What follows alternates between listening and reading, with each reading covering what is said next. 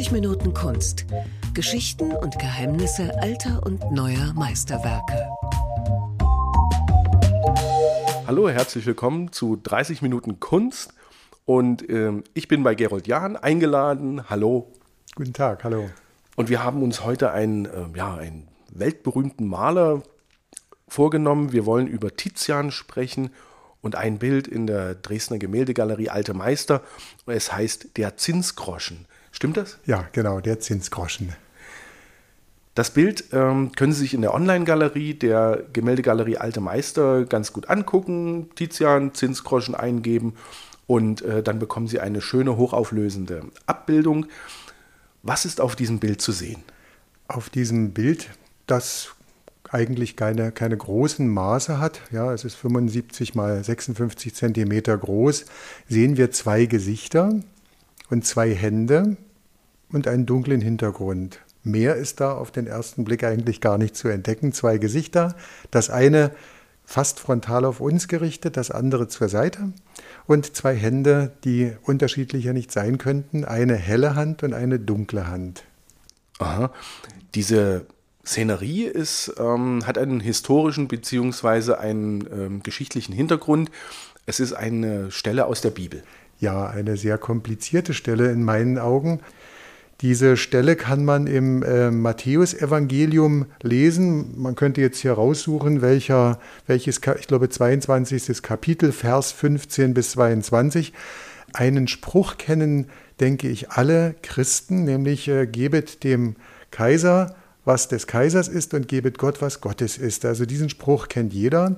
Der Zinsgroschen behandelt also eine Frage, die nur diplomatisch geklärt werden kann. Ja, und da könnten wir ja gerne mal darauf zu sprechen genau, kommen. Weil ähm, es sollte eigentlich eine Falle sein. Ja, eine Falle, genau, die die Pharisäer Jesus Christus gestellt haben. Also die Pharisäer, eine Gruppierung oder ein Stamm, äh, die auch für ihre heuchlerischen Dinge bekannt sind, versuchen Jesus Christus mit seinen vielen Anhängern diesen unbequemen Faktor irgendwie loszuwerden. Und sie stellen ihm eine Falle. Sie kommen also mit den Leuten von Herodes an zu Jesus Christus und fragen ihn, ob es denn so ungefähr, hey, sag mal, du bist doch eigentlich hier ein Autonomer, du bist doch gegen die römische Besatzungsmacht und gegen die alten äh, Dinge der Ordnung.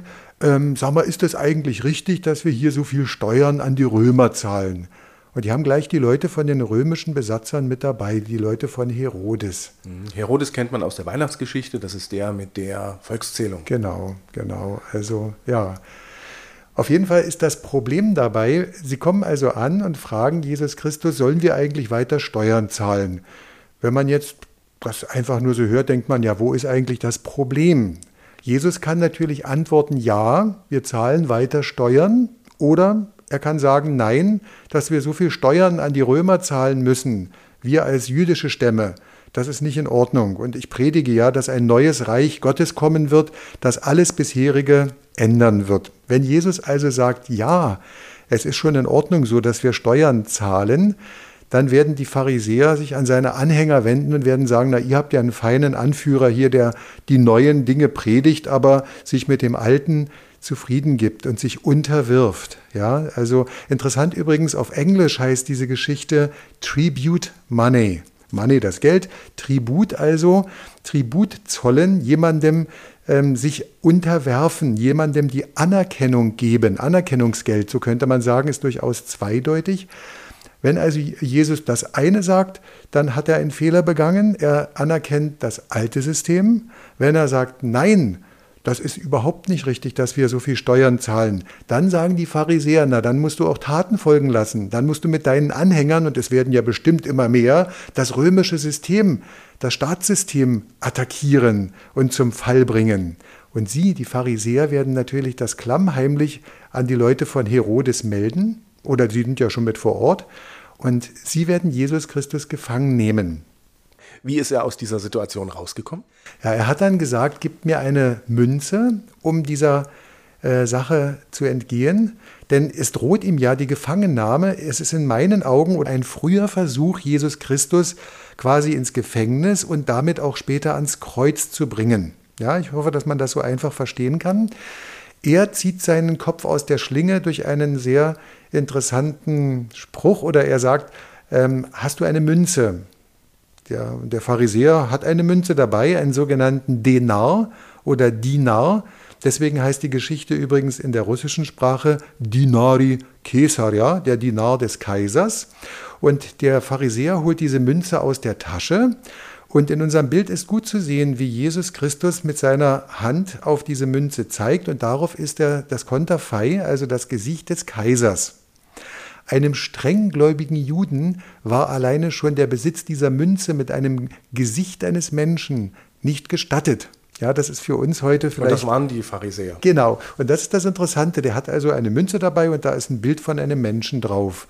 Und da sagt Jesus Christus seine sehr diplomatischen, aber nicht leicht zu durchschauenden Worte: So gebet dem Kaiser, was des Kaisers ist, und gebet Gott, was Gottes ist.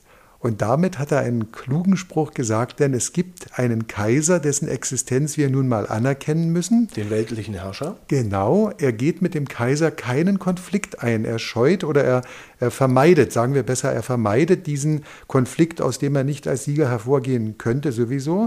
Aber gleichzeitig sagt er, mein Gott ist ja der höchste Kaiser. Es gibt noch über unserem Kaiser einen himmlischen Kaiser. Und auch wenn wir als Söhne des Gottes von Steuern eigentlich in unserer Auffassung befreit sind, müssen wir hier auf Erden aber das Geld ja zahlen an den Kaiser. Ich glaube, in, seit Generationen gibt es über diese Szene in der Bibel oder über diese Bibelstelle auch Diskussionen. Ja.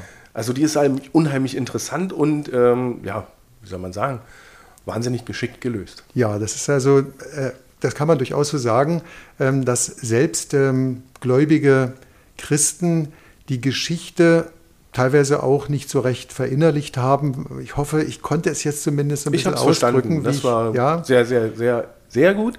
Ähm, ne, was ich noch gelesen habe, das fand ich auch interessant. Um diese Szene wird auch diskutiert, wenn es um das Zinsverbot geht beim Geldverleih. Ja, stimmt. Das habe ich auch gehört eben.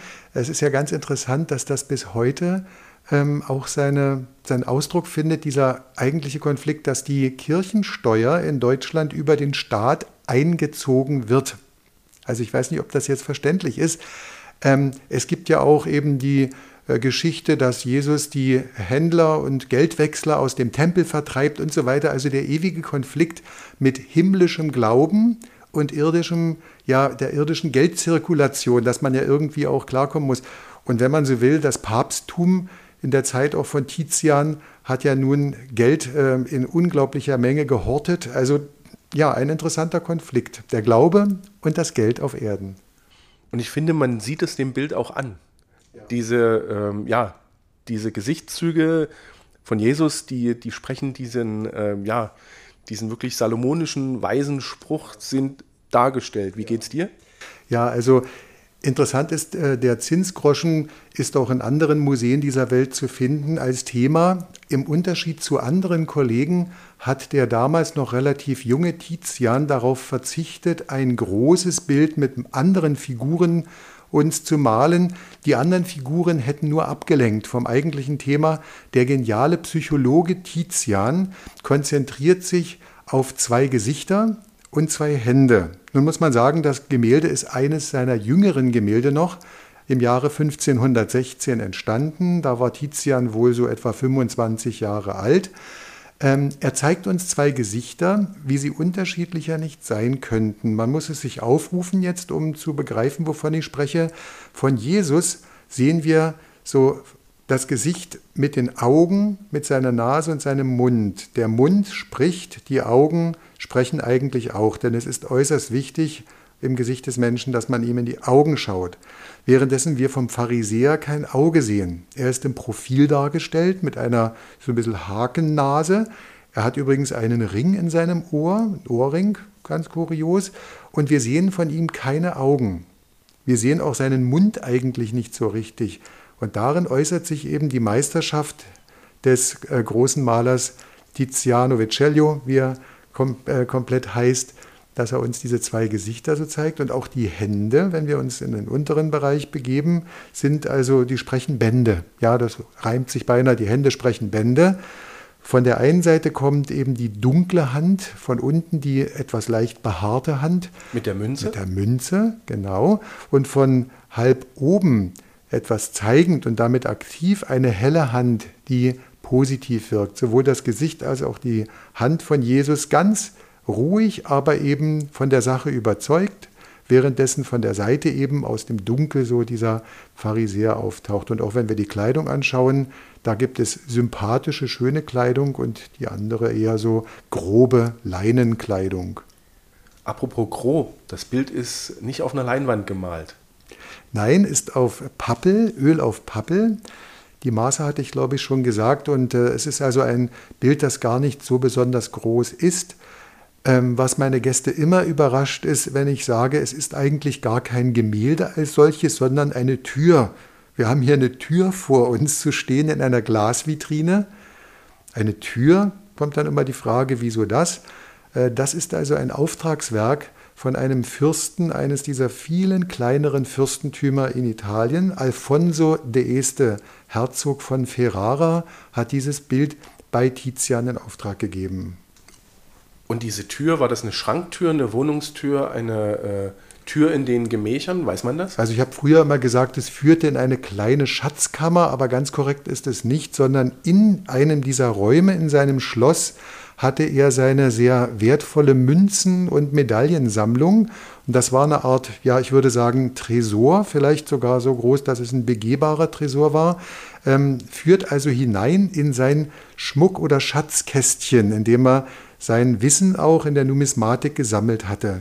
Demzufolge die Münze spielt hier eine Rolle mit dem Irdischen, mit dem Geld und die Geschichte als solche spielt eine Rolle mit der Religion, mit dem Glauben und beides miteinander verbunden spielt eine Rolle als diplomatische Geschichte, dass man nur mit Diplomatie sich aus sehr schwierigen, ja sogar tödlichen Situationen ähm, herausarbeiten kann.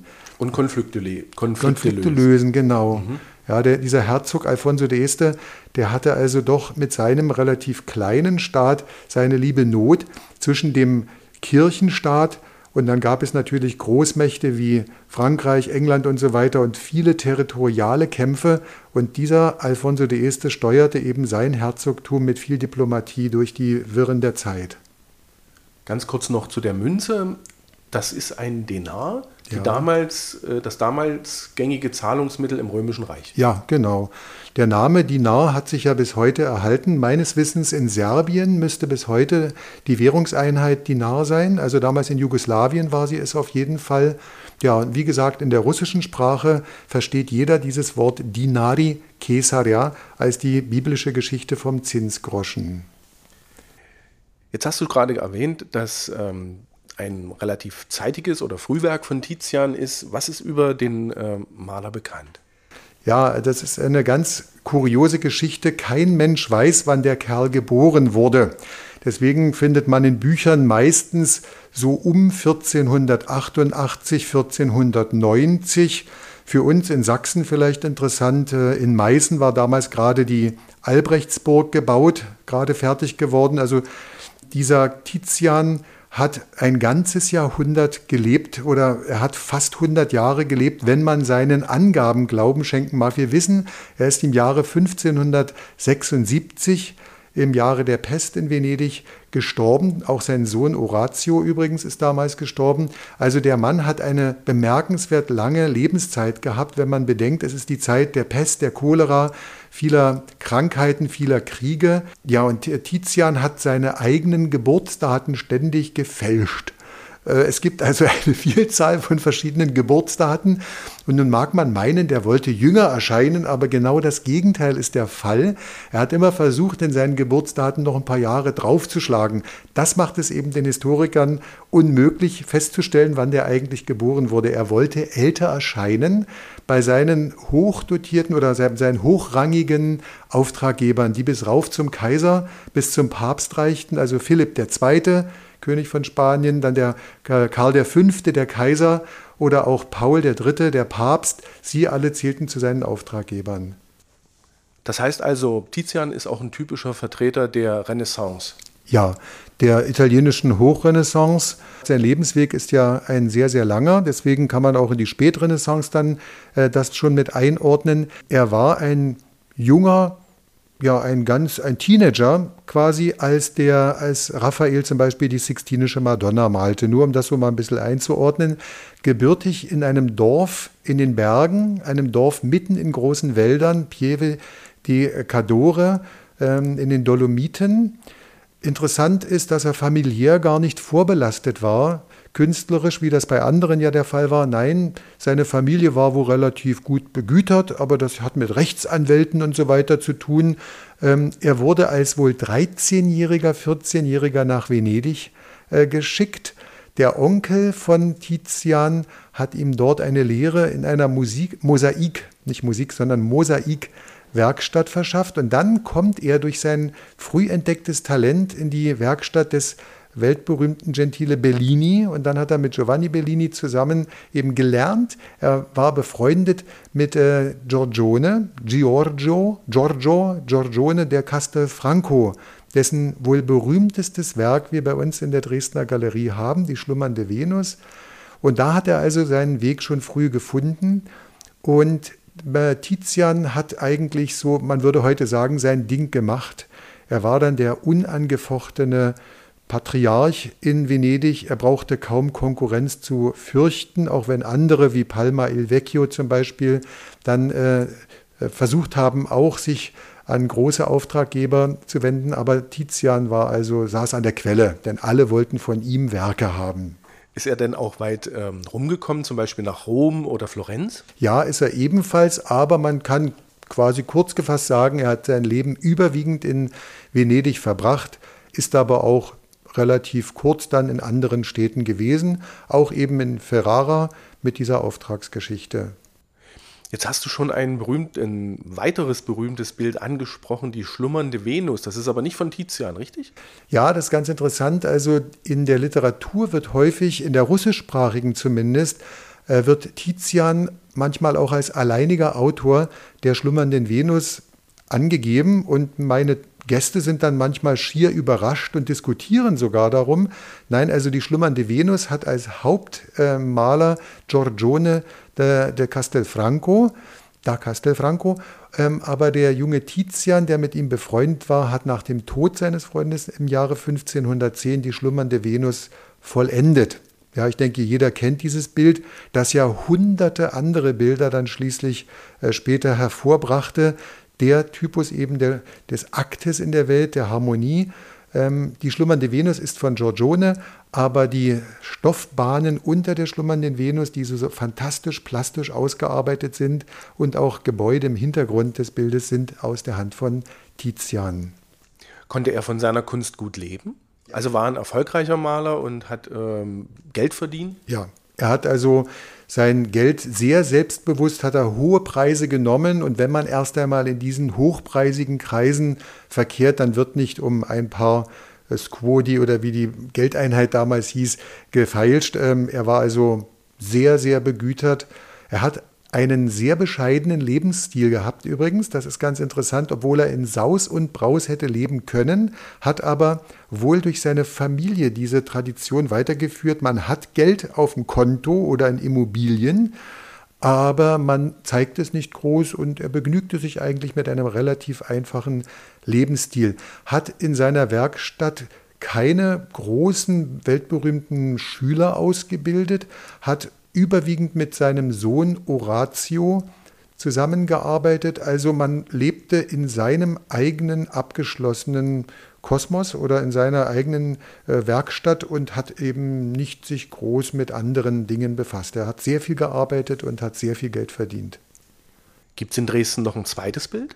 Es gibt mehrere Bilder. Mehrere. Eine Dame in rötlicher Kleidung, äh, seine Tochter Lavinia, ähm, ist da identifiziert worden. Dann die berühmte äh, Dame in Weiß mit dem Fächer aus dem Jahre 1561 und auch aus diesem Jahr oder aus dem Jahr 1562 ein ganz interessantes, berühmtes Werk, für uns jedenfalls berühmt, das zeigt seinen Farbenhändler. Ja, also das ist ganz interessant. Alvise dalla Scala Ähm, das ist dieser Mann, in dessen Hand man einen Palmenwedel zu sehen, äh, zu sehen bekommt. Früher dachte man übrigens, das sei der Maler Palma il Vecchio wegen des Palmenwedels. Palme, ja. Aber wenn man hinter diesen Maler schaut, gibt es eine Fensteröffnung und auf der Brüstung steht eine Palette mit einem Spatel drin und dort sind die Farbproben, die Pigmente, die damals ein Vermögen kosteten. Und dieser Alvise dalla Scala war der wohl wichtigste Farbenhändler von ganz Venedig. Bei ihm kauften Könige und auch der Kaiser Farben ein.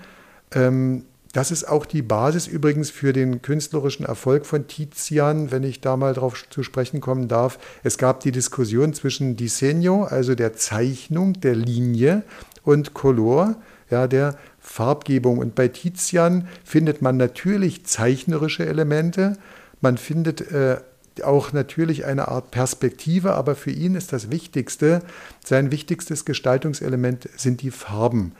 Und Tizian hat eben von diesem Alvise sehr, sehr exklusiv Farben bezogen, die ein Vermögen kosteten. Und er ist sogar für eine Farbe berühmt.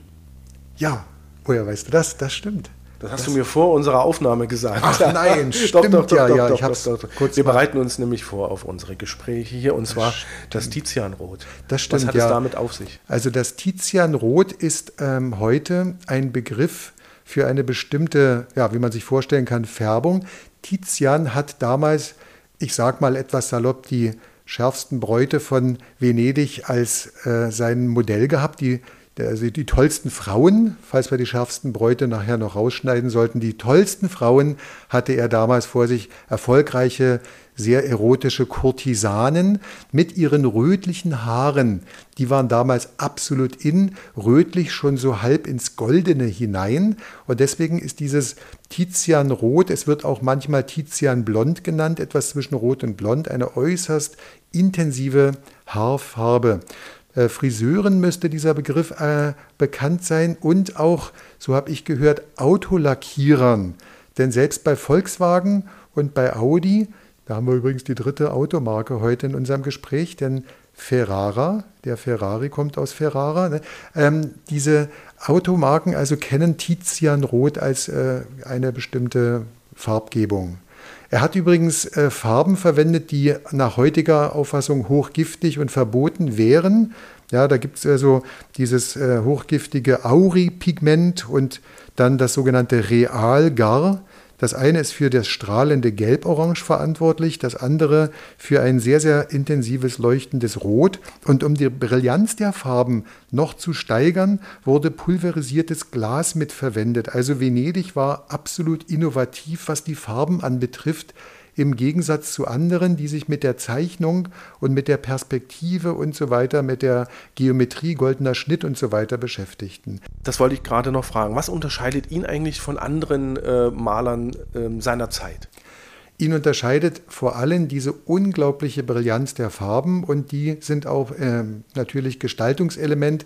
Es gibt ja die Himmelfahrt Maria, das ist sein wohl wichtigstes Werk, ein riesiges Altargemälde, das man in einer Kirche in Venedig sehen kann. Ich habe es selber schon gesehen und war sehr beeindruckt. Und dort ist eben der rote Farbton das entscheidende Gestaltungselement in verschiedenen Ebenen, in verschiedenen Sphären. Maria schwebt gen Himmel in einem gigantischen Bild. Ich glaube, es ist über sieben Meter hoch. Ähm, und in unserem Bild, wenn ich darauf wieder zu sprechen kommen darf, ist eben auch schon dieser Dreiklang seiner Farben zu sehen. In einem wohlgemerkt relativ frühen Werk aus dem Jahre 1516 sehen wir bei Jesus sein, ja, ich glaube, Seidenhemd, das ein rötliches ist. Wir sehen dann die Ärmel bläulich und wir sehen das Weiß von dem eher groben Leinenhemd des äh, Pharisäers. Also weiß, blau und rot. Diese, dieser Dreiklang zieht sich durch sehr viele Bilder von Tizian und wohlgemerkt, rot ist sein wichtigstes Gestaltungselement. Weißt du, wie dieses Bild nach Dresden gekommen ist? Ja, hier weiß man es ganz genau. Es gibt ja diesen legendären Augenblick im Jahre 1745, dass man mit dem Herzog von Modena übereingekommen ist, dass man seine 100 berühmtesten Bilder kauft. Kurz gesagt, der Sohn von August dem Starken war ja äh, Gemälde vernarrt. Er war ein ganz großer Kunstkenner und ihm verdanken wir eigentlich den heutigen Weltruf unserer Galerie. Und er hat über Agenten in anderen europäischen Ländern, vor allem in Italien, versucht herauszufinden, wer hat Geld, wer hat kein Geld, wer hat Geldnot. Und dort hat man herausgefunden, die haben Gemälde, also man hat Geld gezahlt und hat dafür Gemälde bekommen. Aus Modena, eines dieser 100 berühmtesten Werke. Und die Besonderheit unseres Werkes ist, es wurde explizit im Katalog nochmal hervorgehoben, als man es kaufte, zusammen mit Correggios Heiliger Nacht. Also war dieses Bild etwas ganz Besonderes damals wie auch heute. Ja, die Sixtinische Madonna hat man ja dann erst ein Jahrzehnt später, ein knappes Jahrzehnt später für Dresden erworben. War Tizian ein fleißiger Mensch? Ein fleißiger Maler? Hat er viel gemalt? Also bei Tizian ist ja wirklich weltweit ein Begriff und äh, ein begehrter Künstler. Ja, er wusste um seinen Wert, er war sehr selbstbewusst und er hat also für heutige Verhältnisse Millionen verdient, aber er war, ich weiß nicht, ob man das so bezeichnen darf, Workaholic. Er hat also sehr viel gearbeitet, ähm, Zeit seines Lebens. In seinen letzten Jahren sind seine Farben übrigens dann etwas trüber geworden. Da gibt es verschiedene Spekulationen, woran das liegen mag. Die Zeiten waren dann nicht mehr so lustig, also oder nicht mehr so schön. Zypern ist an die Türken, an die Osmanen gefallen. Dann denke ich, jeder kennt die Bartholomäusnacht, ja, den furchtbaren Mord, äh, das Massaker an Gläubigen im Jahre 1572, dann die Inquisition, stellt sogar Kollegen sehr, sehr unbequeme Fragen. Da ging es tatsächlich um Kopf und Kragen. Paolo Veronese, sein Malerkollege in Venedig, wurde vor die Inquisition gezerrt, wurde äh, peinlich befragt. Also dann die Pest natürlich und so sind seine Farben vielleicht auch etwas drüber geworden. Er hat dann auch teilweise ohne Pinsel gearbeitet, hat mit dem Finger Farben verschmiert. Kunstkritiker sagen, hätte er mal im Alter weniger gearbeitet und dafür eben langsamer und bedächtiger, dann wäre sein Stil in den späten Jahren vielleicht nicht so ein ja etwas ver verschwommenerer geworden. Aber das sind natürlich Betrachtungen der absoluten Kunstexperten. Das war unser Gespräch zu Tizian und sein Bild der Zinsgroschen in der Dresdner Gemäldegalerie Alte Meister. Vielen Dank, Gerold. Sehr gerne. Bis zum nächsten Mal und danke fürs Lauschen.